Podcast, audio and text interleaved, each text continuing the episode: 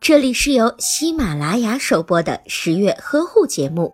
十月呵护帮助孕妈妈们摆脱孕期中的各种烦恼。新妈妈在坐月子期间应该避免食用寒凉性的水果和蔬菜，例如香蕉、柿子、西瓜、柚子、葡萄柚、椰子、橘子、西红柿、绿豆、黄瓜、丝瓜、冬瓜、白萝卜以及茄子等食物。